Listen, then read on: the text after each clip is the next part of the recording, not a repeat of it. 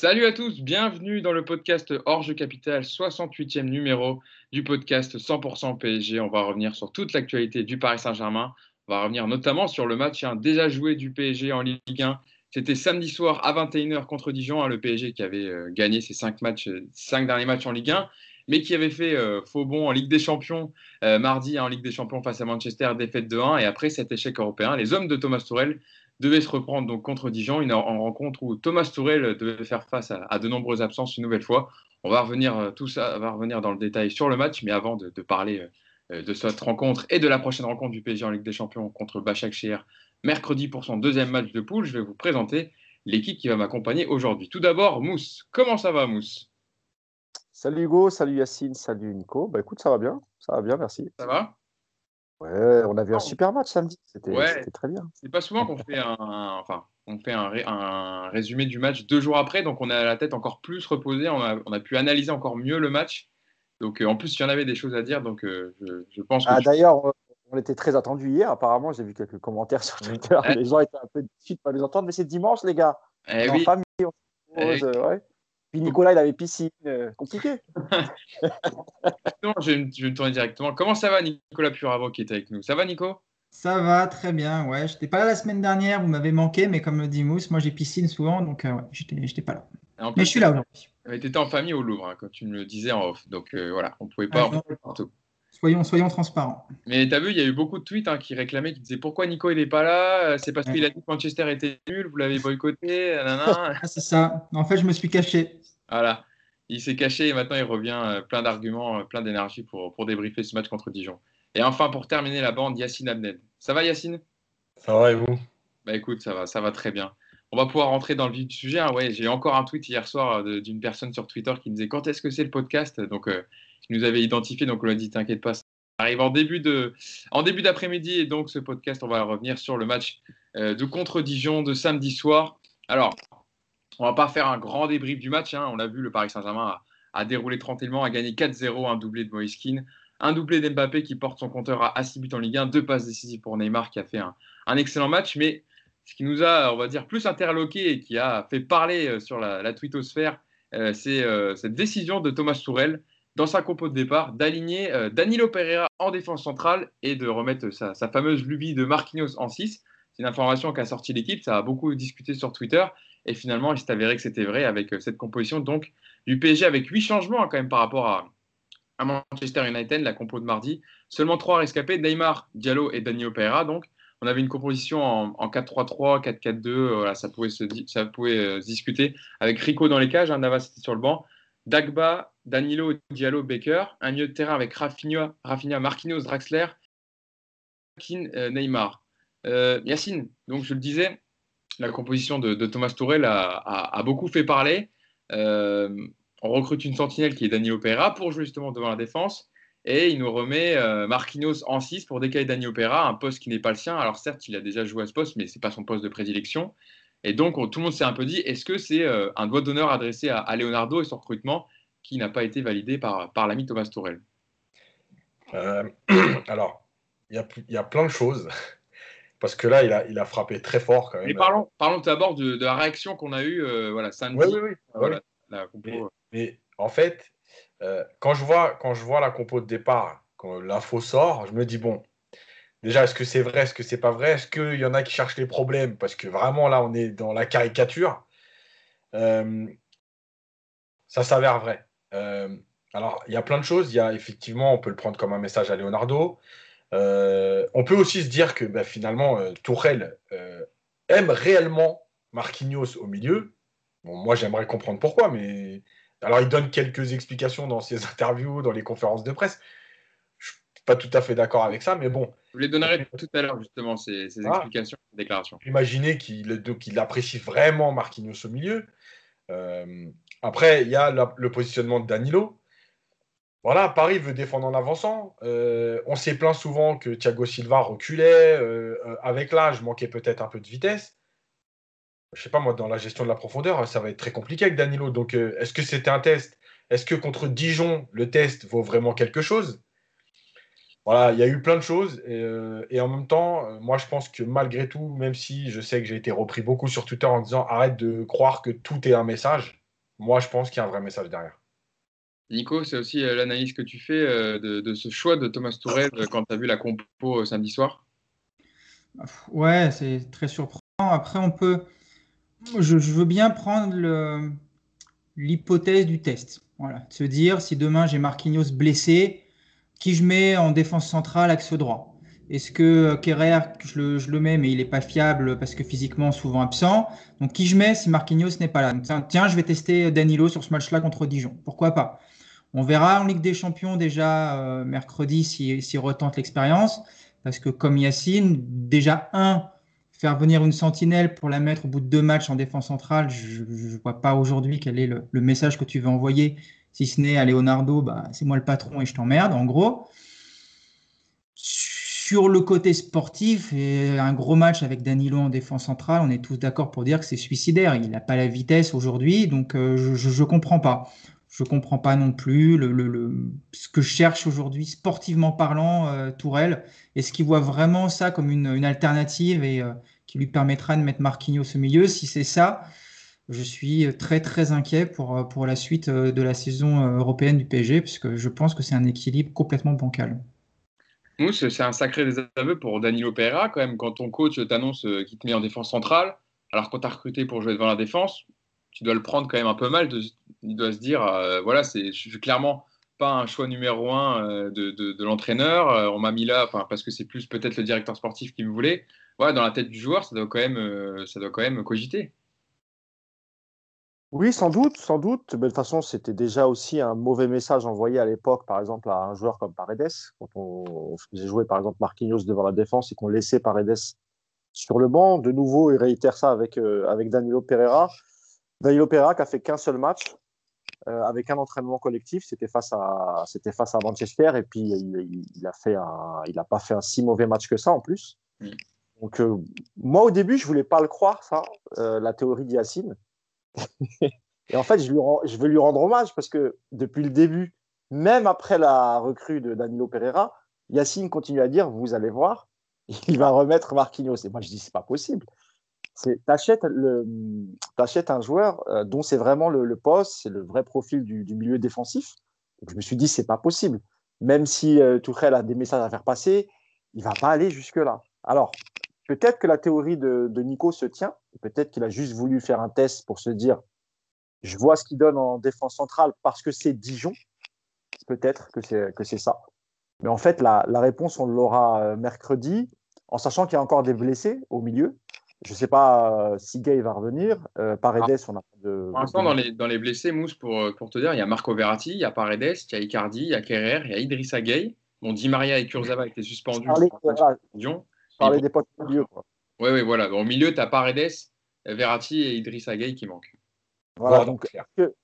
Ouais. Donc, et euh, s'est blessé euh, effectivement contre Dijon, qui est sorti sur blessure. Voilà. Donc écoute, on verra, on verra mercredi pour, euh, pour avoir une réponse plus claire, pour savoir quelles sont les intentions de, Thomas Tuchel. Si effectivement mercredi, Marquinhos joue devant la défense, bah, je pense qu'on peut s'attendre à le voir jouer devant la défense au moins jusqu'au retour des blessés et, et on verra après. Nico, tu voulais, euh, te voyais, non? Tu voulais interagir? De toute façon, non, les, les, déclats de Tourelle après le match, elles sont sans équivoque. Euh, il a fait les, louanges de Marquinhos, que son rôle, euh, il doit aider tout le monde et que c'est au milieu qu'il allait aider tout le monde. Donc s'il fait marche arrière aujourd'hui, ça n'a plus aucun sens par rapport à ses déclarations. Donc Marquinhos milieu, pour lui, c'est devenu une, évidence.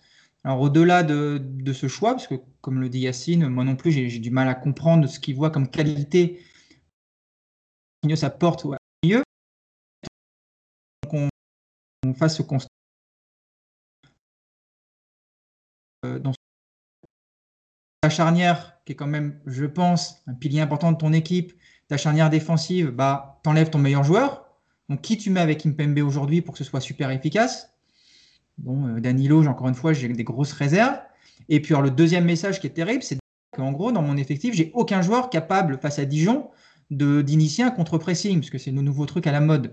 Donc ça veut dire qu'il y a les Herrera et, même n'importe quel autre joueur. Il n'y a aucun joueur actuellement au milieu du PSG capable contre Dijon d'initier un contre-pressing. Donc c'est aussi par rapport à tous ces joueurs-là un vrai désaveu.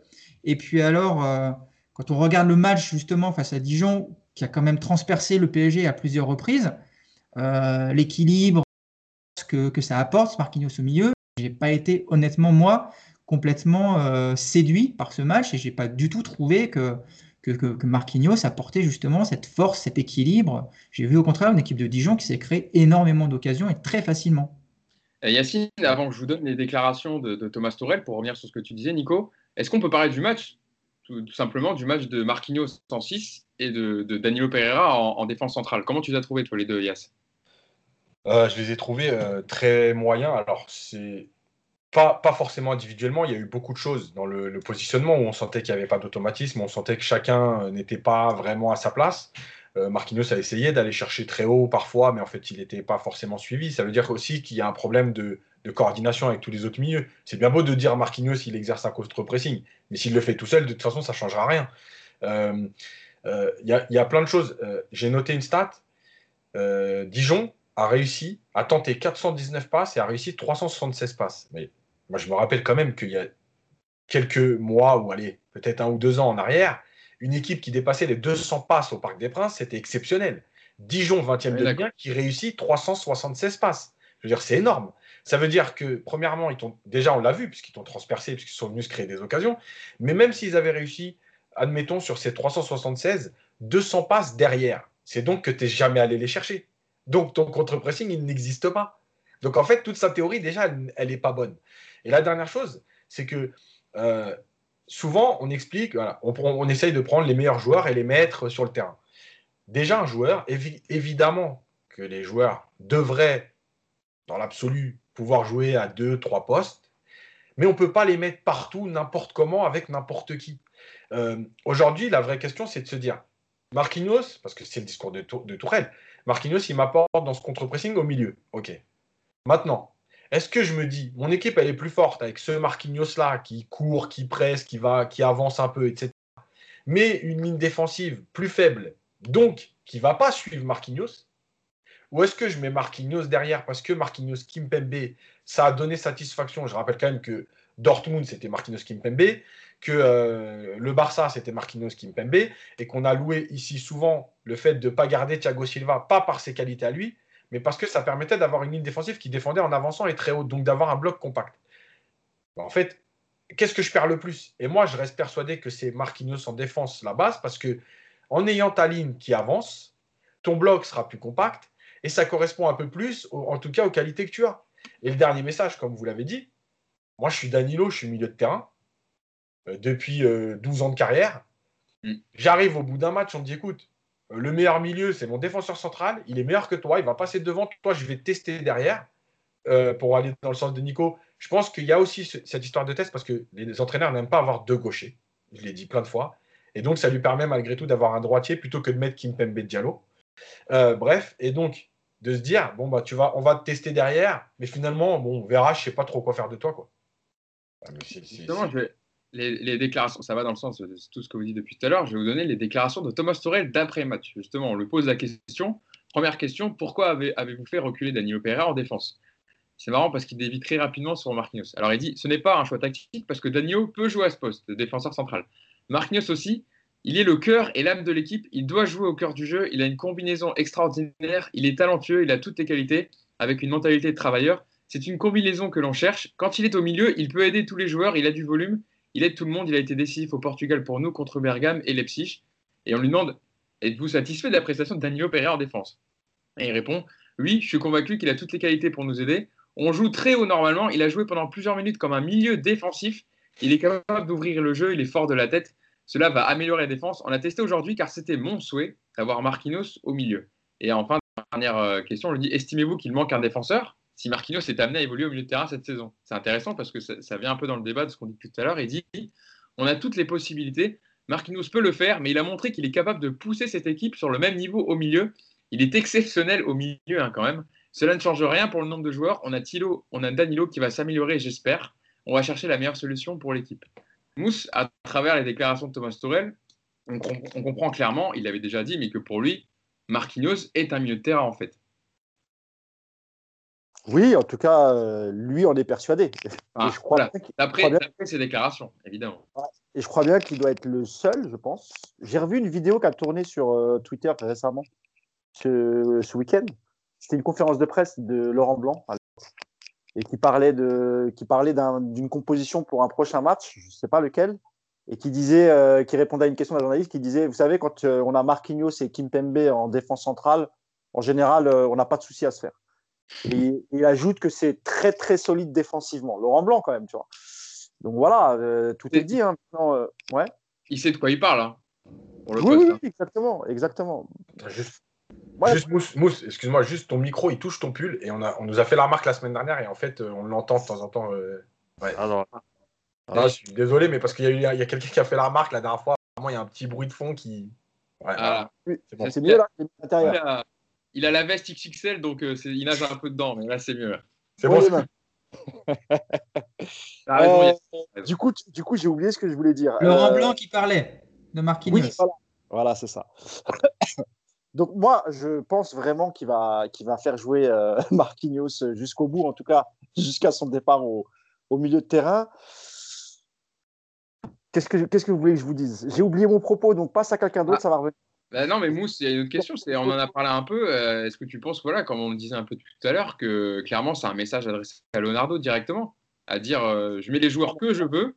Euh, si vous n'êtes pas content, c'est pareil, virez-moi. Moi, il me reste 9 mois de contrat. De toute façon, je ne serai pas prolongé. Façon, il le dit souvent. Il dit moi, je ne vois pas au-delà de mon contrat pour l'instant, etc. Donc, en fait, c'est choix en, en, son âme et conscience c'est intéressant ce que tu as dit sur la fin de la réponse de Thomas Tuchel quand tu dis qu'il passe, on lui pose la question sur Danilo et il passe directement à, Marquinhos. En fait, remarquez que euh, Thomas Tuchel, il parle pas des joueurs euh, qu'il n'a pas recrutés. C'était déjà le cas avec Paredes quand il, quand il était arrivé, c'était déjà le cas. On lui parlait de Paredes, il occultait directement. C'est pas son choix. Danilo, c'est pas son choix. Rafinha, c'est pas son choix. Moïse Keane, c'est pas son choix. On en parlera tout à l'heure. La déclaration sur Moïse Keane, elle est un peu elle est un peu bizarre. Et, rappelez-vous qu'il avait, euh, rappelez-vous qu'il avait contacté lui-même Rudiger. Il avait sans doute une idée derrière la tête. S'il a insisté pour avoir un défenseur central, je pense que il croit vraiment, il est vraiment persuadé que Marquinhos est meilleur au, milieu de terrain. Mais dans la, dans, la, dans la déclaration de Marquinhos après le match, on sent quand même que Marquinhos, ce qu'il dit, euh, j'ai pas joué à mon poste principal et Danilo n'a pas joué à son poste principal, mais euh, c'est les choix du coach mais il le dit euh, avec un certain dépit, j'ai l'impression. Et, euh, et, on sait, il l'a déjà dit, hein, qu'il préférait quand même jouer en défense centrale, Marquinhos. Écoute, euh, moi, oui, pour moi, c'est un message envoyé clairement à Leonardo. Je sais que, comme Yacine l'a dit tout à l'heure, il y a des gens qui, qui pensent qu'on fait des théories du complot, etc. Mais là, il y a, à un moment, quand même, les faits sont là. Le, il a, Leonardo a quand même recruté les, les, joueurs dont on avait besoin au poste où on en avait besoin donc euh, Danilo en 6. On a, il a recruté un, milieu créateur euh, avec euh, Rafinha, pardon, et un, et un avant qui est, qui est Moïse Keane. Donc même si ce n'est pas des joueurs dont tu aimes le profil, c'est quand même des joueurs qui sont là, qui ont un contrat et qui sont là quand même pour aider l'équipe. Donc tu es censé quand même les faire jouer à leur poste. Et là, en vérité, tu as l'impression que comme il n'a plus rien à perdre, eh ben, quitte à aller dans le mur, il va mourir avec ses idées. Mais moi, je l'ai dit là, dans le podcast dernier, c'est dangereux de laisser quelqu'un qui n'a strictement plus rien à faire. Et, ça risque d'être encore plus dangereux parce que là, une, on est en phase de poule, on ne sait pas ce qui peut se passer. Il peut y avoir un accident mercredi contre Istanbul. Et si tu pars avec des points de retard, nous, courir derrière des scores, je l'ai déjà répété, derrière des résultats, c'est pas, c'est pas ce qu'on fait le mieux. Donc, moi, je trouve ça plutôt inquiétant, l'état d'esprit général de, de Thomas Tuchel. Nico Marquinhos milieu, euh, ça date pas d'hier dans l'esprit de, Tourelle. C'est ça qui est assez, euh, assez étonnant. Euh, il a eu cette idée il y, a, il, y a, longtemps. Je ne sais pas s'il est vraiment convaincu ou s'il décide de rester sur cette ligne de conduite pour ne pas reconnaître qu'il n'a pas complètement raison sur ce, sur ce dossier-là. Après, moi, ce que je vois, c'est que Marquinhos, depuis ses U8, depuis qu'il est en U8, il n'a jamais joué au milieu il a tous les coachs par qui, qui, l'ont géré. Personne n'a décelé en Marquinhos un, milieu de terrain. On a tous loué ses qualités en défense. C'est aujourd'hui un des meilleurs défenseurs centraux du monde. On a avec Impembe une paire qui logiquement euh, doit amener vers de belles choses. Tu dois justement travailler autour de ça. Tu dois installer des joueurs autour d'eux pour avoir, comme on disait, des automatismes, des mouvements de, bloc équipe qui soient cohérents. Et en lieu de ça, bah, on repart sur encore une fois un espèce de schéma complètement bancal. Ce qui me surprend aussi, c'est qu'il y a énormément de gens qui t'interpelle sur Twitter en t'expliquant que Tourelle, c'est formidable ce qu'il fait parce que Marquinhos au milieu, c'est très bien. Alors moi, j'aimerais bien qu'on m'explique à quel moment Marquinhos au milieu, c'est très bien. contre Dijon, oui, forcément, euh, Marquinhos contre Dijon, il n'est pas emmerdé, mais euh, il contre Dijon, tu mettais n'importe quel joueur, même, euh, même moi, tu me mets au milieu, je pense que tu es capable de gagner ce match-là. Donc il y, a, un moment où il faut que qu'on nous explique aujourd'hui ce que tu peux construire comme équipe avec Marquinhos au milieu, dans les gros matchs contre, bah, contre le Bayern. Est-ce qu'aujourd'hui, avec Marquinhos au milieu, tu peux avoir un axe défensif et avoir autour de lui une équipe cohérente? Moi, aujourd'hui, je ne vois aucune possibilité de cette cohérence et de, cet équilibre. Yacine Alors, deux choses. La première sur euh, le fait que Marquinhos, soi-disant, doit être au cœur du jeu. je vais juste donner un exemple et je ne les compare pas les deux. D'accord? Chacun a, son, a sa vie, son passé, son parcours, etc. Mais jusqu'à preuve du contraire, Sergio Ramos, il joue pas au milieu et ça l'empêche pas d'emmener le Real avec lui partout où il va.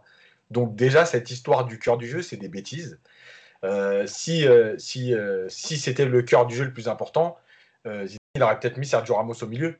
bah, en attendant, il joue en défense et quand il est en défense, bah, il arrive à tout faire et à emmener son équipe et à aider le Real à bien défendre et en plus à marquer des buts, etc. C'est le deuxième meilleur buteur du Real l'année dernière. Donc, déjà, cette théorie, elle ne se tient pas. C'est des bêtises. Euh, la deuxième chose, c'est que quand tu connais le parcours et la personnalité de Tourelle, en fait, euh, c'est pour ça qu'il y a aussi des choses à comprendre quand on dit certaines choses sur l'interprétation, les messages. On ne les dit pas comme ça parce qu'on a envie de taper sur Tourelle. Je rappelle encore une fois que jusqu'au match de Manchester United, moi, j'étais plutôt, pas fan, mais j'étais plutôt euh, content de l'arrivée de Tourelle, de ce qu'il proposait, de ce qu'il montrait dans, dans, le coaching, dans le changement de système, dans la façon de jouer, etc. Euh, il y a eu une cassure à ce moment-là. Euh, pour ce qui est des messages, c'est pas une question d'interprétation. C'est juste que Tourelle l'a fait partout où il est passé. Le conflit avec les dirigeants, ça a existé à Dortmund. Il euh, faut savoir qu'il y a un Suédois qui joue aujourd'hui à la Real Sociedad qui s'appelle Isaac, qui a été recruté à Dortmund, que Tourelle n'a jamais fait jouer, pas parce que le joueur est pas bon ou etc., parce qu'il a été recruté par sa direction et que Tourelle a décidé que ce n'était pas un joueur qu'il voulait et il ne l'a pas fait jouer. Voilà. Et ça, c'est la mentalité de Tourelle. Euh, et c'est pour ça qu'il ne faut pas que nous, on lui ou pas, on ne lui en veut pas. C'est pas une question de lui en vouloir, c'est qu'il y a des gens qui ont cette personnalité. Laurent Blanc, par exemple, on sait très bien qu'il n'est pas du tout dans ce truc-là. Ancelotti non plus. Voilà, ils sont plus politiques. Lui, c'est son fonctionnement. À Mayence, là où il a été lancé, ça a mal fini. À Dortmund, ça a mal fini. Au PSG, c'est en train de mal finir. Voilà, c'est son parcours. Euh, tu parlais d'un autre joueur aussi qui était concerné par, euh, par une, nouvelle recrue qui est arrivée cet été, c'était Moiskin euh, Mousse. Et donc, il a fait une déclaration, tu reviendras un peu sur son match aussi, mais il a fait une déclaration un peu surprenante, hein, il est vrai, comme tu le disais. donc, on lui pose la question quel est le vrai poste de Moiskin Double buteur face à Dijon, qui est quand même intéressant. Il a marqué son premier doublé, il a été intéressant dans le jeu, c'est bien entendu avec Neymar, etc. Thomas Torel répond il est attaquant, son meilleur poste c'est avec deux attaquants, il donne de l'intensité à notre jeu c'est sa force, son côté athlétique. Il a donné ça contre Nîmes et Dijon. C'était difficile pour lui contre Manchester. Je rappelle qu'il est, juste rentré. Hein. Il peut aider euh, sur ce niveau-là, mais on ne peut pas trop en attendre. Il n'a pas beaucoup joué à Everton. En gros, de ce qu'on comprend, de ce qu'on lit entre les lignes, c'est que Moiskin, ça sera très bien pour jouer contre Dijon en Ligue 1, mais pour avec des champions, tenez, euh, comptez pas sur lui, il nous, nous apportera pas ce que je veux. C'est un peu ça l'idée, euh, Mousse, sur. Et encore une fois, ah c'est encore une recrue. Oui, en gros, c'est un message indirect à, Leonardo en lui disant bah, Tu m'as ramené un joueur dont je ne voulais pas. Bah, écoute, euh, quand je pourrais en Ligue 1, bah, je lui donnerai du temps de jeu euh, pour faire tourner ou, pour faire reposer devant, et notamment euh, Kylian Mbappé. Et puis, et puis en Ligue des Champions, bah, hormis grosse blessure devant, bah, il, il, fera des bouts de match, il n'entrera carrément pas en jeu.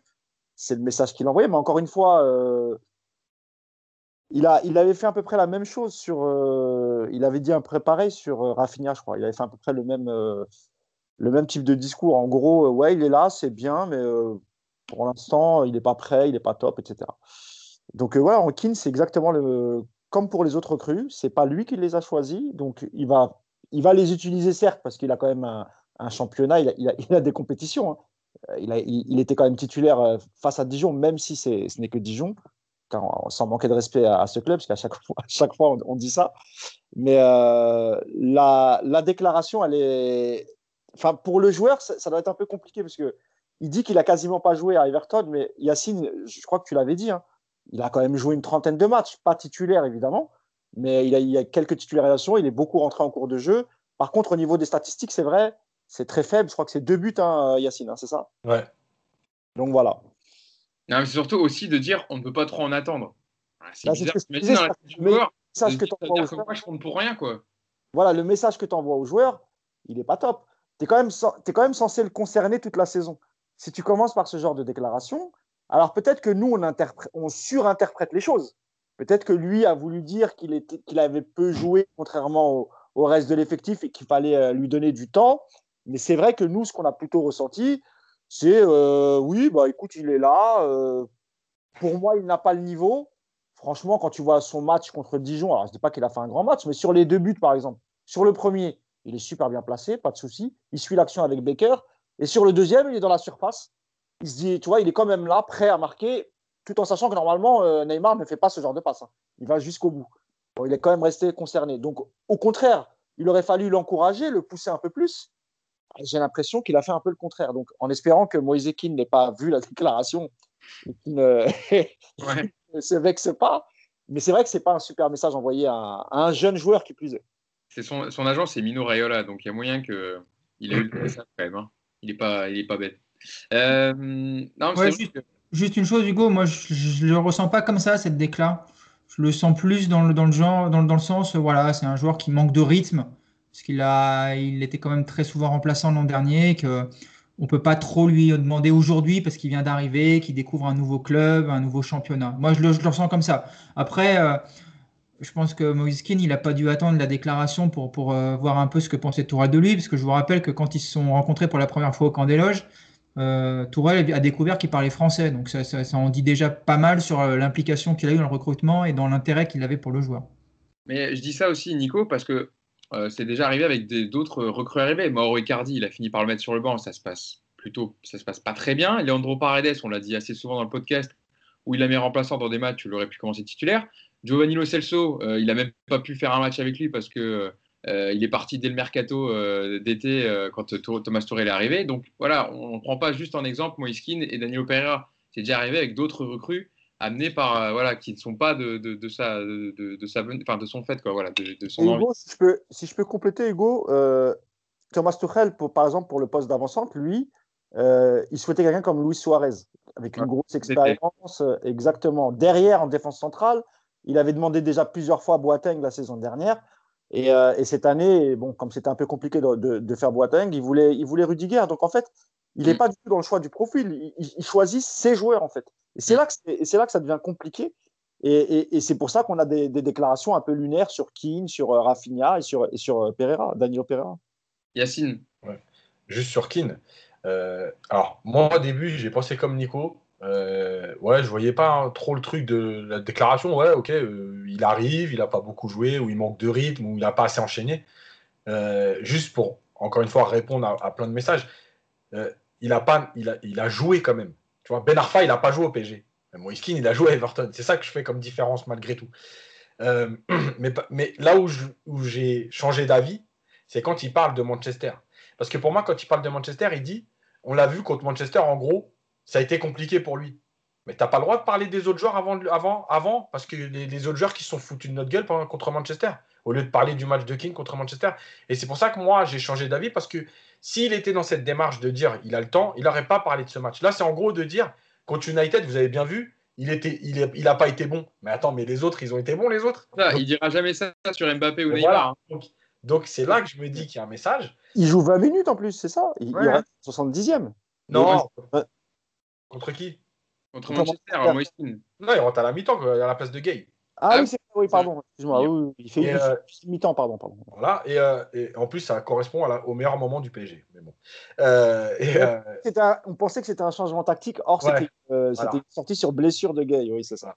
Et, et, en fait, je pense que, comme j'avais dit à un moment donné dans un autre podcast, le podcast sur le rôle de l'entraîneur, Tourelle, il faut qu'il signe en Angleterre où il, il sera entraîneur-manager il va faire le recrutement, il va décider des contrats, il va décider de qui doit partir et qui, et qui doit signer, et puis il sera tranquille. Euh, ça n'existe pas aujourd'hui d'avoir un entraîneur, ou très peu en tout cas, euh, d'avoir un entraîneur qui a tous les joueurs qu'il veut. Voilà. Et je rappelle que même Klopp, euh, il a. Guardiola, hein si. Manchester City. Guardiola. Je dis très peu, très peu. Il y en a un ou deux. Mais même Klopp, regardez bien, quand il construit son équipe de Liverpool, euh, en fait, chaque année, il décide de mettre le paquet sur un joueur, mais il ne fait pas 3, 4, 5 recrutements.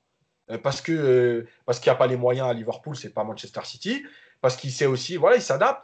Et regardez, Club sur les trois dernières saisons, quand il arrive jusqu'en finale, puis qu'il a, il perd, puis qu'il la gagne, son équipe, en vérité, elle est composée de 15-16 joueurs.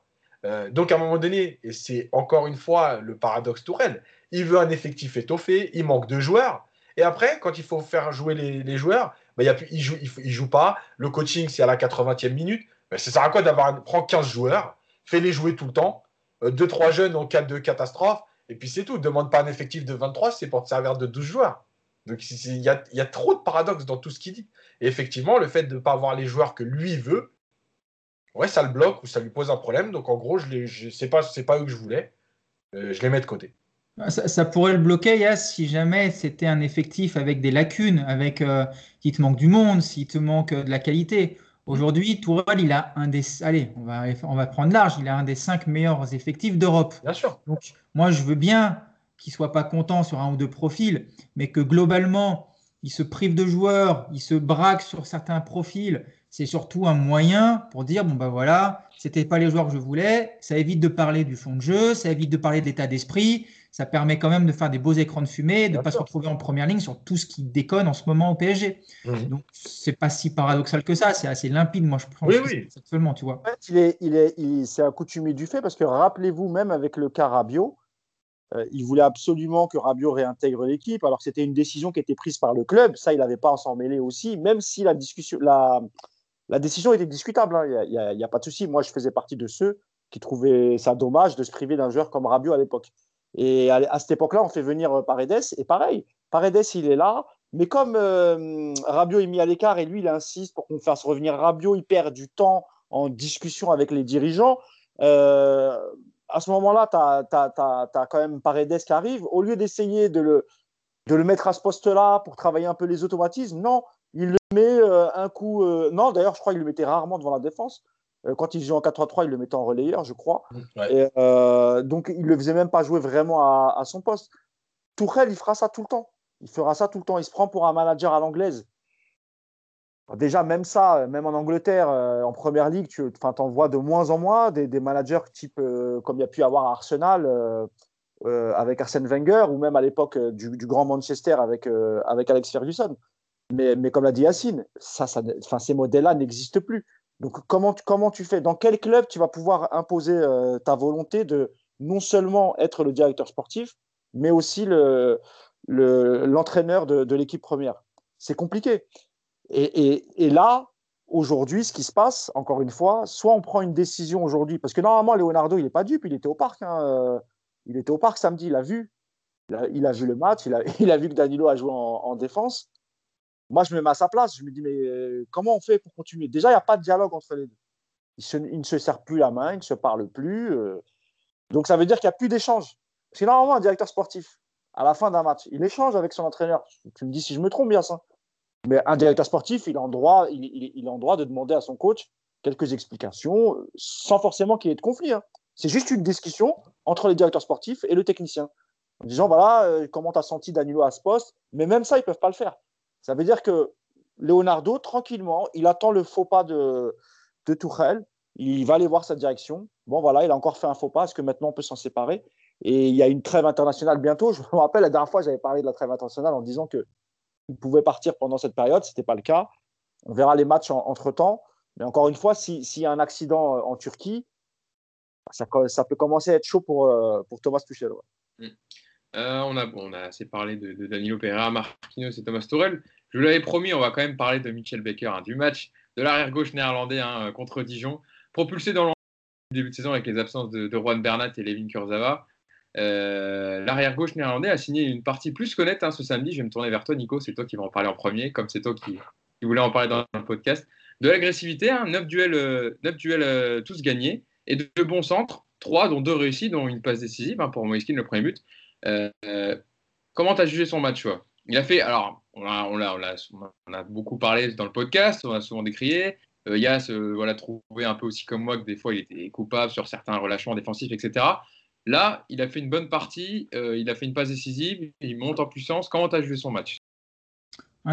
Intéressant. Après, il faut relativiser parce que, parce que Dijon en face, parce que, parce que match de Ligue 1, c'est tranquille. Euh, il est, c'est pas devenu Roberto Carlos en une semaine et je suis le premier à le reconnaître, mais il progresse. C'était le nom du thème que je voulais faire, hein, Michel pour Roberto Carlos. Hein. C'est vrai, ça me fait plaisir, ça me touche. Mais non, mais moi ce que je trouve intéressant avec ce joueur, et j'ai déjà dit, je vais le répéter, c'est qu'il est euh, très très généreux. Voilà, moi j'aime ce genre de profil. Il a, je pense, conscience de ses limites. Il sait qu'il a un déficit de confiance, qu'il doit progresser dans plein de domaines, mais il se cache pas. Il est très très actif dans son couloir. Il a une activité qui, moi, me plaît. C'est pas le plus mauvais joueur techniquement de la planète. Par contre, oui, dans ses placements, il y a énormément de, travail, mais, euh, mais, je trouve qu'il apporte quelque chose. Il apporte de la vie dans ce couloir, et moi, j'apprécie ça. Et quand je compare avec le match de Kurzawa contre Manchester, même si c'est un ensemble, s'il y y a plein de critères à prendre en compte parce que c'est tout le PSG jour-là qui est passé à côté, mais je trouve que Kurzawa a un volume de jeu moins important que celui de Becker. Et euh, aujourd'hui, je me demande si Becker n'est pas en train de passer numéro 2 dans la hiérarchie des défenseurs arrière-gauche du, Paris Saint-Germain, franchement. Et c'est pas parce que je suis trésorier du fan club que je dis ça. Hein. le fervent défenseur de Michel Becker, euh, Nico. Euh, Yacine, en plus, on l'a souvent dit, quand il a Mbappé dans son couloir, Becker, il est souvent pas servi, il fait les appels, mais Mbappé a souvent tendance à rentrer dans l'axe et à jouer avec, avec Neymar. Là, euh, Mbappé était sur le banc. Euh, Neymar était plutôt en numéro 10, on va dire, avec euh, une pointe avec Sarabia et Keane. Bon, c'était un peu modulable, hein, l'organisation et, l'organisation de l'équipe. il a pu prendre son couloir, il a été souvent servi. Et avec Rafinha notamment qui a joué avec lui, qui a essayé de le lancer parfois. D'ailleurs, c'est bah, Marquinhos qui le lance avant qu'il centre pour, pour Moeskin le premier but. il a été à l'aise par rapport à. C'est vrai qu'un bon, Kurzawa c'était contre Manchester, c'est avec des champions, ça n'a rien à voir. Mais Kurzawa, moi j'ai trouvé souvent euh, en, retard euh, ou alors euh, pas faire ce dernier pas pour récupérer le ballon. Enfin, clairement, il avait perdu son duel avec, avec Wan Bissaka ou que ce soit Rashford. toi, comment tu as joué son match? Déjà, ça pose la question de Mbappé n'est-il pas meilleur en joker? Non, je, je, rigole, je rigole, ça va. ne, mettez pas des commentaires, on dénigre Mbappé. Non, parce que, eh, on parle de son efficacité, là il est rentré, il a mis deux, deux actions, deux buts. C'est peut-être que. Bon, bref. Et euh, bon, euh, premier, euh, premier, but, quand même, où il fait une belle action individuelle. Et le deuxième, une belle action construite, Sarabia qui lui remet, etc. non, mais moi, je l'ai trouvé bon. Mais j'avais dit que la semaine, la semaine d'avant, je crois, quand il n'y avait pas Neymar, il avait fait des choses déjà différentes dans son attitude. il était moins terrorisé, j'ai envie de dire. c'est pas le bon mot, mais moins tendu, moins stressé, moins à la recherche de Neymar. pas bloqué par Mbappé qui reste côté gauche à chercher des 1 contre 1.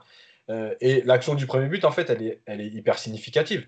Il est quand même à une position, on l'a rarement vu, à mm. demander très haut, euh, à, la limite, à la limite du hors-jeu. Euh, voilà, c'était une position qu'il occupait pratiquement jamais depuis le début de saison. Donc en fait, ce match-là. Hein Comme un ailier. Voilà. Et en fait, ce match, le match d'avant l'a mis en confiance, dans le sens, je suis capable de faire aussi. donc, il faut que je me lâche. Et donc, il est parti là-haut, et, et la confiance aidant, effectivement, son contrôle est. Alors, c'est le début de match et tout, donc il n'y a pas de fatigue, rien, mais son contrôle est très bon. Son centre est parfait, dans la bonne zone, avec euh, la bonne surface de contact. Tout ça, ça fait partie de la progression d'un joueur. Et moi, je, le dis souvent, il y a un élément essentiel chez un joueur, c'est la confiance. Quand ton coach te fait confiance, déjà, tu peux te permettre, parce que tu sais que tu vas. On va pas te tomber dessus. Par contre, quand ton coach ou tes partenaires, euh, sur une passe ratée, euh, te tombe dessus, en gros, ah, tu dois me la donner et mieux que ça, et ceci et cela, surtout à cet âge-là, c'est compliqué de dire à Neymar ou à Mbappé, euh, vas-y, lâche-moi, euh, c'est bon, j'ai raté ma passe, j'ai raté ma passe, et voilà, tu rates rien. Mais, mais ouais, tu peux pas le faire. Donc, tu as 19-20 ans, tu es pris. Le fait d'avoir joué sans eux et d'avoir réussi des choses, voilà, ça lui permet de se libérer. Alors, effectivement, c'est pas encore le super latéral parce qu'il y a encore des lacunes dans son positionnement, dans son attitude. Maintenant, moi, j'avoue que, et je rejoins Nico là-dessus, à choisir entre un euh, bon joueur, mais pas la bonne attitude, et un joueur moyen, mais avec la bonne attitude, moi je choisirais toujours le joueur moyen. Parce que je pense que l'état d'esprit et l'attitude, c'est ce, qui, ce qui te permet de, de, au moins limiter la casse. Voilà, un bon joueur qui a la mauvaise attitude, ça passe jamais de toute façon, au bout d'un moment, ça explose. Donc au moins, il est dans l'état d'esprit, il a l'air de bien travailler, d'être sérieux, d'écouter. Voilà, c'est très bien. Maintenant, je pense que, comme l'a dit Nico, il y a une porte ouverte. Il n'y a plus mm. Bernat. Kurzawa, on ne sait pas trop. Bah, c'est à lui de saisir sa chance. Euh, il est au PSG, il a 20 ans. Hmm. C'était le sens de ma question pour terminer sur Michel Bakar, Mousse, parce que quand même, euh, Bernat est encore blessé pour de longs mois. Kurzawa est, suspendu, il va revenir bientôt dans, la rotation. Est-ce qu'il est en train de passer devant, devant Levin Kurzawa? En tout cas, il a une vraie carte à jouer pour, pour devenir l'arrière gauche en attendant le retour de Juan Bernat. Franchement, c'est difficile de savoir ce qu'il y a dans la tête de Tuchel déjà concernant Danilo et tout. Alors pour Baker et Kurzawa, franchement, je peux pas. Ah, il, a, fait quand même, il a fait quand même pas mal jouer Baker. Alors certes, parce qu'il a été suspendu, euh, Kurzawa, euh, il a pris six matchs, mais avant début de saison, il jouait Baker. Oui, parce qu'il n'a pas beaucoup d'arrière gauche non plus. Euh, rappelez-vous que Bernat en début de saison, voilà, il n'était pas disponible, Kurzawa non plus. Il n'y avait pas beaucoup de choix. Là où je suis d'accord avec mes deux autres camarades, c'est qu'en fait, je pense que c'est surtout l'enchaînement des matchs qui lui ont apporté cette, euh, cette confiance. Et, psychologiquement, quand tu sais que, hum, que le titulaire est suspendu six matchs, euh, non, que le titulaire indiscutable est blessé pour une longue période. Le deuxième, celui qui s'est passé, il, est, il, est, euh, il sera absent six matchs. Donc déjà, je pense que psychologiquement, lui s'était préparé à enchaîner pas mal de matchs. Peut-être que ça a eu une influence sur ses entraînements, sur sa concentration, enfin sur, sur, plein d'autres choses. parce qu'avant avant tout ça, bah, Baker, il s'attendait à quoi, honnêtement? Ah, franchement, il faut être honnête, il devait s'attendre à quelques, quelques bouts de match. Euh, il ne devait pas s'attendre à multiplier ou enchaîner les matchs de, cette manière. Donc, ça lui a apporté de la confiance. Euh, il, a, il, prend beaucoup plus d'initiatives qu'au tout début. Rappelez-vous, au tout début, euh, enfin, on, le voyait quasiment jamais centré. il jouait assez simple, des remises souvent vers l'arrière ou, ou, des passes latérales. Donc non, c'est bien, il est jeune, c'est un joueur qui nous a rien coûté. Si vraiment il progresse, et en plus il a une exposition, ça veut dire qu'il joue même en Ligue des Champions parfois. Donc, euh, non, non, c'est cool. Il a, il a 20 ans. Euh, c'est une, une, solution de plus pour nous. C'est un, un, joueur qui va pouvoir, euh, qui va pouvoir rendre pas mal de services jusqu'au mois de juin.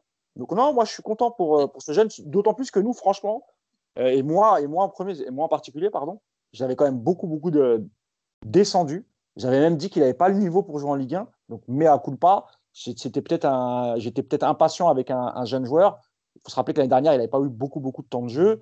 Aujourd'hui, il en a plus. C'est de mieux en mieux, honnêtement. Plus les matchs, passent, plus il est, il est meilleur.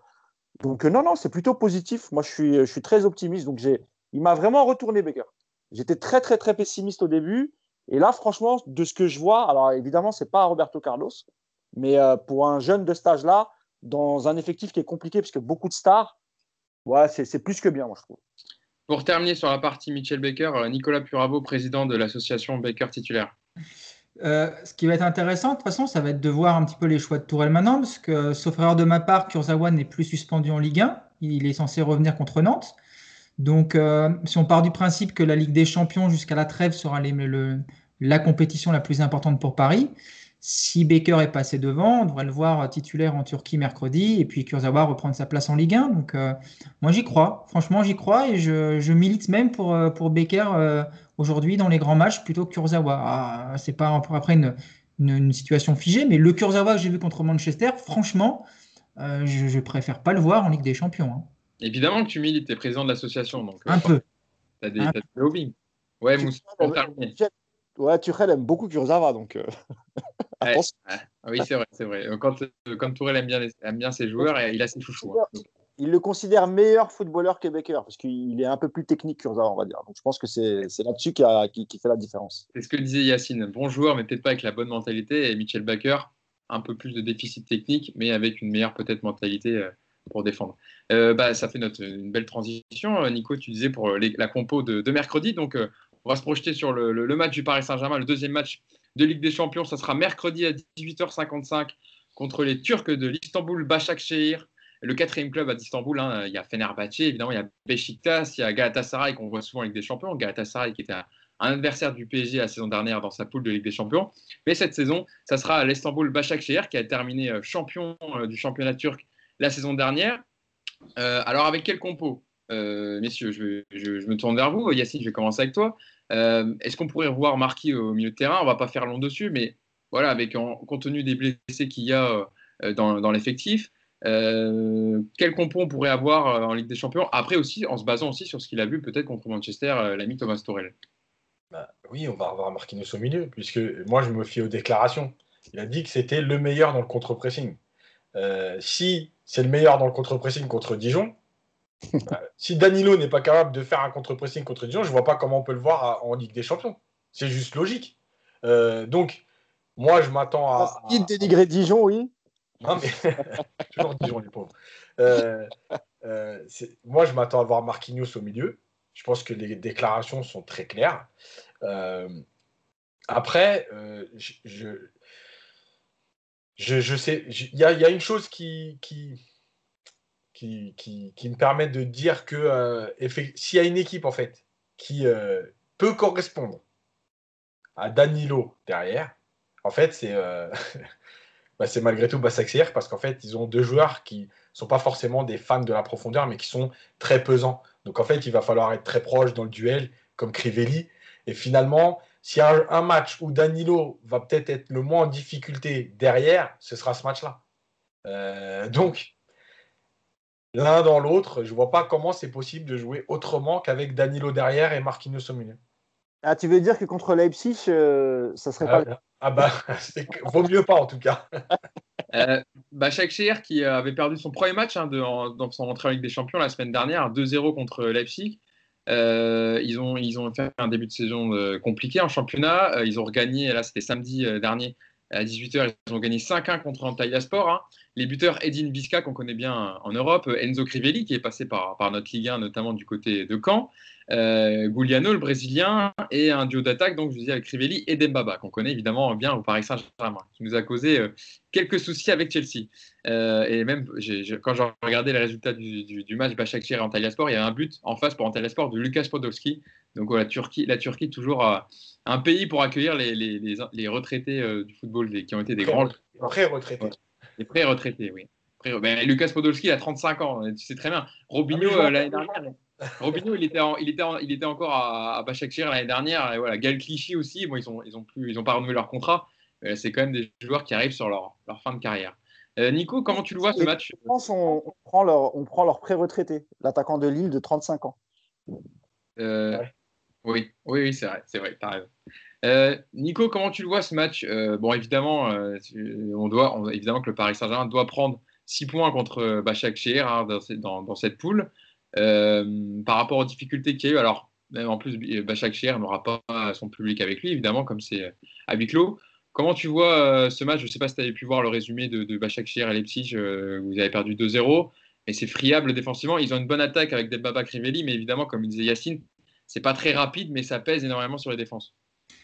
Je n'ose plus trop parler sur la Ligue des Champions après mon, exploit Manchester. Donc, euh, comment je vois ce match? Alors, euh, si le PSG joue à son niveau, comme ça aurait dû être le cas contre Manchester, je vais faire la, même remarque, ça devrait être une formalité. Euh, on est en train de s'inquiéter d'une équipe dont l'attaque c'est Crivelli Dembaba. Donc, qu'est-ce que les joueurs disent? Il, y a, aussi Raphaël, hein, l'ancien lyonnais qui a signé au club. Ouais, ouais, ouais, ouais, ça. Enfin voilà. Il n'y a, pas photo sur le papier, il ne devrait pas y avoir photo sur le terrain. Surtout que, comme tu le dis bien, Hugo, il y aura un match à huis clos. Quand on sait, quand on sait que quand on va en Turquie, la moitié de la difficulté, c'est de gérer l'ambiance dans les stades. Bon, ben voilà, c'est pas une grosse équipe. Ils font pas non plus un début de championnat tonitruant. Je crois qu'ils sont, euh, ils sont 11e de mémoire, quelque chose comme ça. Ils sont 11e, c'est ça. Voilà, donc euh, on ne doit pas avoir peur de ce genre de match. Maintenant, on est en train quand même de dire qu'on euh, on aura peut-être Danilo en défense centrale. On ne sait pas qui on va avoir devant. C'est pas le dispositif tactique faut quand même avoir conscience que le PSG en ce moment, euh, bah, il n'y a pas non plus beaucoup de certitudes. Donc, euh, si on voit le PSG qu'on est censé voir, on passera tous une bonne soirée peinard et puis on pourra regarder le match de Rennes après euh, avec les doigts de pied en éventail. Et si jamais le PSG refait dans l'état d'esprit la même prestation que contre Manchester, bah, il se fera bouger. Il se fera parce qu'en face, c'est, pardon pour eux, mais c'est pas les Dijonais. C'est une équipe qui sera sans doute beaucoup moins présente telle une victime. Et donc, euh, bah, tu es obligé dans un match de Ligue des Champions de, mettre quand même quelques ingrédients. Mais pense quand même, j'ose le croire, que après leur exploit contre Manchester, ils se sont un petit peu remobilisés. Peut-être même qu'ils se sont un petit peu fait taper sur les doigts et qu'on devrait voir un PSG, euh, à défaut d'être brillant, au moins euh, motivé et avec un état d'esprit irréprochable. Mousse, pour parler de ça avec Pompo, j'avais relevé une déclaration de, de Bichente Lizardo, qui est consultant pour, pour le groupe TF1, qu'il avait dit à Téléfoot pour parler justement de, Danilo Pereira qui avait été mis en défense centrale et Marquinhos en 6. C'est le choix de Thomas Torel. Et il avait dit, il a fait une déclaration intéressante, donc je vous la donne. Le PSG a recruté Danilo Pereira pour occuper le poste qui manque tant depuis que Thiago Motta est parti. Et là, Tourelle remet Marquinhos en milieu défensif. C'est très amusant en fait Le PSG est amusant, il se met presque volontairement en difficulté. Pour moi, le football de haut niveau est un sport de spécialistes. Pour moi, Marquinhos est un des meilleurs, un des meilleurs défenseurs au monde et c'est en défense centrale qu'il doit jouer avec Kimpembe. Danilo est une très bonne sentinelle, donc il faut le mettre en position de sentinelle. Le PSG fait beaucoup trop d'essais, il n'y en a pas besoin. On a besoin d'une équipe qui soit faite de spécialistes à leur poste pour être performant en Ligue des Champions. Contre Neymar, euh, contre Dijon, pardon, Neymar peut jouer libéraux, Navas peut jouer avant-centre, le PSG peut gagner le match sans manquer de respect au DFCO, mais en Ligue des Champions, chacun doit être à son poste. C'est ce que je trouve curieux avec le PSG, avec ces changements. Est-ce que tu es d'accord avec cette déclaration? Moi, je la trouvais intéressante et plutôt pertinente. Bah oui, il a, tout, il, a, tout à fait raison. Euh. Mais encore une fois, tu as la chance d'avoir euh, Kim Pembe et Marquinhos euh, pour, composer ta charnière centrale. Franchement, tous les autres clubs, enfin tous les gros clubs dans, tous les autres pays, tu, penses franchement que les coachs se priveraient d'une charnière centrale Kim Pembe Marquinhos pour faire du bricolage? Ah non, ça c'est pas possible. Mais voilà, après, de toute façon, Thomas Tuchel, on, on, le répète, on l'a déjà dit, je ne vais pas dire ce qu'a dit Nico et, et, Yacine sur Thomas Tuchel. Le milieu de terrain, par exemple, euh, contre Manchester, il nous met un milieu de terrain euh, très défensif, très solide, avec Herrera, Gay, même s'il se blesse après, mais, il démarre comme ça, plus, plus Danilo devant la défense. il ne met pas un seul créateur, pas de joueur créateur au milieu. Euh, alors que c'est quand même la Ligue des Champions et c'est là quand même que tu dois marquer le coup directement, prendre des points tout de suite, etc. Et contre, et contre Dijon, il te fait le contraire. Il te met deux créatifs, il te met Draxler et, et, Rafinha pour jouer le dernier de Ligue des Champions. Donc tu vois, il y a, toujours un, paradoxe d'avance en fait avec, euh, avec Thomas Tuchel. Et là, on va, voir ce qui va, nous, concocter mercredi parce qu'il a, il a, plusieurs solutions finalement, malgré les absences. Il a quand même plusieurs solutions. Il peut jouer avec deux milieux. Il peut jouer en 4-4-2, par exemple. Si tu veux inclure, si tu veux inclure Keane et plus euh, Di Maria, eh ben, tu peux jouer avec, par exemple, Danilo et. Euh, alors, euh, peut-être pas, peut pas Rafinha, c'est un petit peu juste, mais par exemple, Herrera, par exemple. Et pourquoi Rafinha, ça serait juste? Parce que moi, je n'ai pas trouvé son. Alors, on n'en a pas beaucoup parlé. Vous... dites-moi ce que vous en ah, pensez. le match à Dijon, je ne l'ai pas trouvé. Je l'ai trouvé même euh, un peu fatigué. Voilà. Euh, Yacine, comment tu l'as trouvé, euh, toi, Rafinha? Parce que c'est vrai que c'est intéressant. Il n'avait il pas commencé contre Manchester, alors qu'on aurait pu penser qu'il intègre ce milieu de terrain pour apporter cette touche technique et, de création. Il, il, a été titularisé contre Dijon. Est-ce qu'on pourrait s'attendre à le voir contre Başakşehir, une équipe qui va beaucoup défendre, où il va falloir faire le jeu, justement? Hugo, je parlais dans un 4-4-2. Hein, c'est pour ça que je m'étais pas oui, Bien sûr. Tu, oui, évidemment que Rafinha est plus à l'aise dans un 4-3-3 au-dessus de la sentinelle. Je pense pas qu'on puisse le voir parce que je pense que Tourelle, il est dans l'état d'esprit de se dire que le joueur est pas prêt, que euh, ça fait un petit moment qu'il joue pas assez, euh, qu'il euh, n'a peut-être pas le volume de course parce que lui, il aime ça. pour, je rappelle que Paris, c'est une des équipes qui a le moins couru de toute la phase de poule contre Manchester. on l'a sorti, enfin, il y avait la stat dans le, 14 km. Dans le Canal Football Club hier, ils ont fait 97 km, alors que la moyenne des équipes de Ligue des Champions, c'est 110. Ouais. Et 98, euh, mais voilà, c'était euh, ce chiffre-là. Voilà, donc, donc euh, je ne le, vois pas. je pense que son match contre Dijon, moi, je l'ai trouvé moyen. Après, je pense qu'il y a une chose qui, enfin, qu'il va falloir comprendre avec Rafinha, c'est un joueur qui a été formé au Barça et c'est un joueur qui aime beaucoup jouer en une ou deux touches. Donc c'est un joueur qui vient dans les intervalles, qui échange beaucoup. À partir du moment où ton jeu de passe n'est pas bon, n'est pas fluide, n'est pas spontané, bah, tu vas te retrouver dans cette situation avec lui. Donc, euh, j'ai envie de dire oui, il doit faire mieux. En même temps, est-ce qu'il est dans la bonne configuration d'équipe? Voilà, Marquinhos a perdu énormément de ballons contre Dijon. Euh, donc déjà dans cette première relance, c'était compliqué. Euh, après, il y avait un positionnement aussi bizarre avec Draxler qui revenait très bas, presque en deuxième milieu. Enfin, franchement, c'était un peu hybride, tout ça, c'était très bizarre. Bref, moi sur la sur sur je pense que il faudrait partir sur un 4-4-2 en disant il faut jouer. D'accord? Il faut aller marquer. Euh, voilà. Maintenant, je pense que dans l'idée de Tourelle, depuis un certain temps, la Ligue des Champions, c'est le 4-3-3.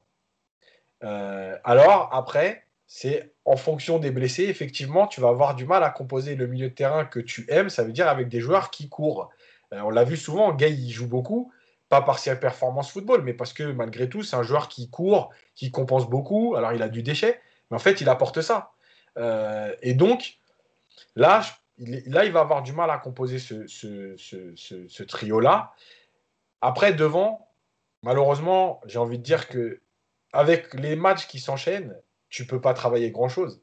Et, on va se retrouver encore une fois avec les trois de devant à qui on va dire bah, allez-y.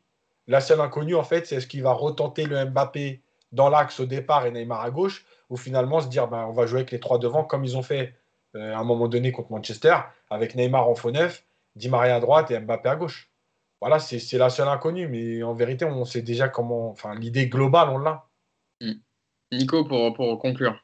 Non, moi je pense pas que ça va être euh, ça. Je pense qu'on va avoir un 4-2-3-1 euh, mercredi soir. je pense qu'il va mettre Neymar derrière Keane dans l'axe et il va mettre Mbappé à gauche et Di Maria à droite. Voilà, je mets une petite pièce là-dessus. Et puis pour le milieu, bah Marquinhos, et puis avec, euh, avec qui vous voulez à côté de lui, euh, sans doute Herrera, ce serait le, plus logique. Donc euh, moi, je mise sur ça. Je mise sur ça. Mais c'est quand même incroyable, c'est que je me rappelle d'un podcast avec vous il n'y a pas si longtemps que ça, où on expliquait que la fin du recrutement allait quand même être super sympa pour Tourelle, parce que désormais, quand il allait commencer à faire ses compos d'équipe, il allait commencer par mettre Danilo en sentinelle qu'il allait faire euh, ses attaquants, qu'il allait faire sa charnière et qu'en fait, il n'y avait plus grand-chose à faire dans ses compos d'équipe. Bah, à l'arrivée, on se rend compte que bah, c'est même encore pire qu'avant. C'est juste fascinant. Cet entraîneur est fascinant et, euh, et, on va vivre une grande saison, les amis, j'ai l'impression. Hein. en tout cas, il, nous donne du contenu pour les podcasts, hein, ça c'est sûr. Il nous donne de quoi parler. Euh, Mousse, Ouais, non, sur la compo, moi, j'ai aussi une autre, euh, une autre hypothèse. Il peut aussi jouer en, 4-4-2, mais pas avec Keane, mais avec, euh, avec deux attaquants, Mbappé et Sarabia. Il l'avait déjà fait, il me semble. Et, euh, et avec, avec Di Maria et, Neymar. Ouais, non, mais il l'a déjà fait. Et sinon, moi aussi, je pense, je pense plus au 4-3-3. Et à ce moment-là, avec Marquinhos devant la défense, et, et, comme il y a quand même pas mal de blessés au milieu de terrain, il va peut-être tenter Rafinha ce coup-ci avec Herrera à côté de lui et euh, le trio offensif euh, habituel, Neymar, euh, Di Maria, Mbappé, qui jouera en faux neuf. Je pense que oui, je pense que ce sera plus, plus Mbappé sur un côté. Vu que la défense, elle est très très lente, paraît-il, celle de Basak Seir. Donc, avec un Mbappé sur le côté gauche, voilà. Ah, de toute façon, tant que Icardi est blessé, la question ne se pose pas pour les trois de devant. Ce sera toujours évidemment. Même s'il était apte, on sait même s'il l'aurait aligné. Donc. Pouvez au moins rentrer dans l'idée d'un débat, mais là, il n'y en a même pas du coup, de toute façon. Euh, bon, en tout cas, on verra ça mercredi. Ça sera mercredi à 18h55, hein, le deuxième match du PSG euh, contre les Turcs d'Istanbul, Bachak Shehir. On, on, débriefera évidemment tout ça dans le podcast du Hors-jeu Capital. Je voulais vous remercier d'avoir été avec moi pendant cette heure de podcast. Merci Mousse. Merci Yacine et merci Nico. Je sais que vous l'attendez. Euh, on fait le déplacement avec Nicolas à, Istanbul avec notre, euh, notre banderole euh, Ali Baker. Évidemment, parce qu'il faudra euh, qu'on mette le lien de l'association hein, de, Nicolas Pluravo, Baker, hashtag Baker titulaire. et si vous voulez donner, voilà, faire des dons pour l'association, pour donner justement, payer les billets, les billets d'avion pour aller directement en Turquie, voilà, évidemment, ils en sont très contents. On organise un, voyage en bus aussi aux Pays-Bas sur, sur les traces de, sa jeunesse, ça va être fascinant on fera un petit un, reportage évidemment sur, sur, les, sur les pas de, de Et pareil pour Yacine, vous pouvez faire des dons hein, parce qu'il a, il a, il a envie d'aller voir un match d'Areola euh, du côté de, du côté de l'Angleterre. Comme il est assez fan d'Areola, si vous pouvez, faites, un geste pour qu'il puisse retrouver son, préféré. Il va, il va à Londres pour aller. Fulham, c'est Londres, donc c'est pas très, très loin, ça va, c'est plus euh, Yacine aime voyager en première classe. Il faudra, faudra, faudra, pas. faudra allonger. Bon, en tout cas, on a fait notre partie Michel Baker, hein, je vous l'avais promis. Donc, on a, on a quand même fait au moins, euh, je pense, on a fait 10-15 minutes. Donc, euh, on a tenu notre, on a tenu notre, notre parole. en tout cas, voilà, pour ce podcast 68e numéro. Et puis, on se dit à, à jeudi pour débriefer justement ce deuxième match du PSG en Ligue des Champions. Salut à tous et bonne journée. Ciao. Salut.